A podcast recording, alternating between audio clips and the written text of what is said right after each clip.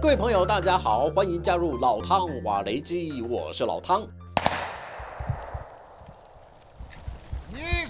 乌克兰的一支突击队冲入壕沟，一边开枪一边迅速推进，刹那间枪声大作，展开一场近距离交火。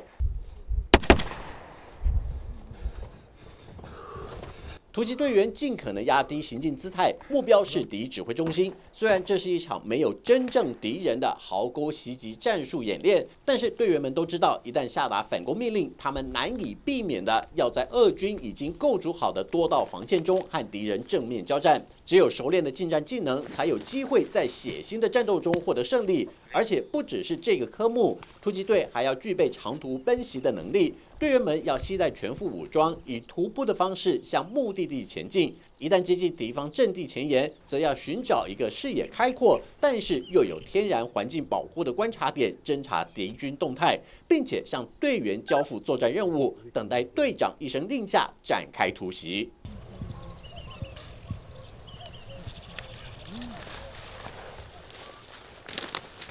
毕竟，突击队的主要任务在于执行特殊侦察以及瘫痪敌指挥中枢的非常规作战。虽然风险极高，但是目的非常明确：一旦完成任务，就要迅速退出交战地点，由主战单位接手后续的攻击行动，打一场漂亮的配合战。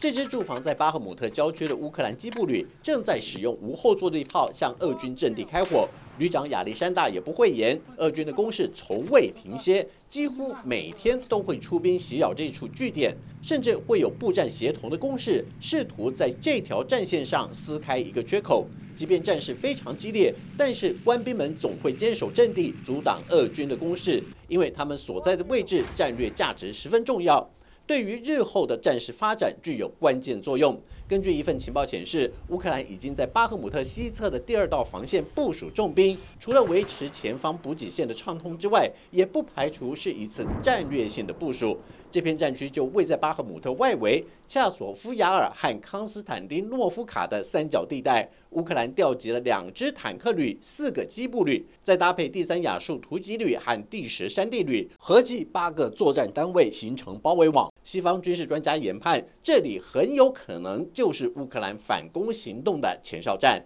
但是现在国际间也传出一些杂音，认为乌克兰一直把反攻挂在嘴边，却迟迟不见实际行动，是不是计划赶不上变化，甚至是根本没有计划？对于这类质疑，乌克兰驻英国大使普莱斯塔克接受媒体专访时提出解释，原因很简单，一方面是不能向敌人发出任何讯号，再来就是目前的天气条件并不允许。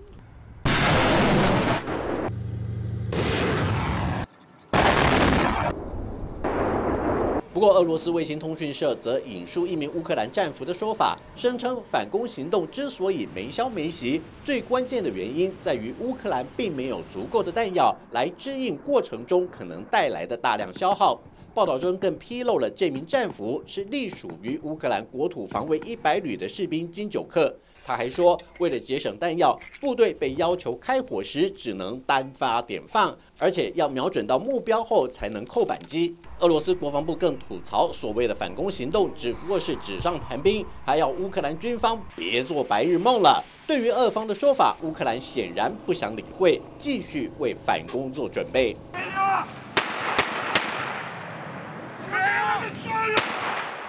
乌克兰新训旅教官边喊边开枪，要这批学兵加快动作，匍匐前进，通过低判铁丝网。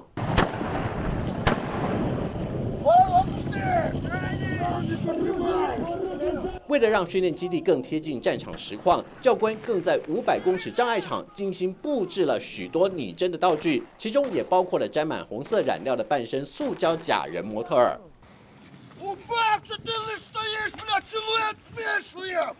在演练伤兵救护的科目上，教官气得把施救的新兵按倒，要他绑止血带的时候记得放低姿态，免得变成敌火下的牺牲者。新兵们刚完成一个训练科目，马上又要快速通过障碍点，还要两两一组携带弹药箱转进到其他据点，并且为战友提供火力掩护。当部队陆续在前沿阵地完成集结后，随即集中火力朝敌军射击。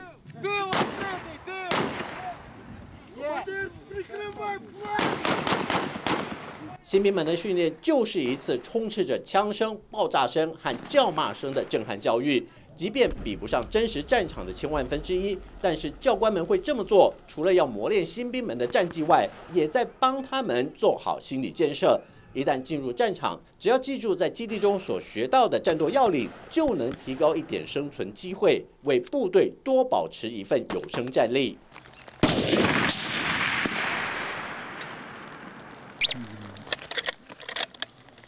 除了常规部队的训练之外，乌克兰狙击手也在战争中扮演不可或缺的角色。根据《华尔街日报》报道，在这场旷日持久的战争中，乌克兰狙击手至少解决了俄军三十五位将校级的高阶军官，而且狙击的目标大多锁定营级以上的战斗单位指挥官。一旦部队出现群龙无首的情况，战局很快就会发生变化。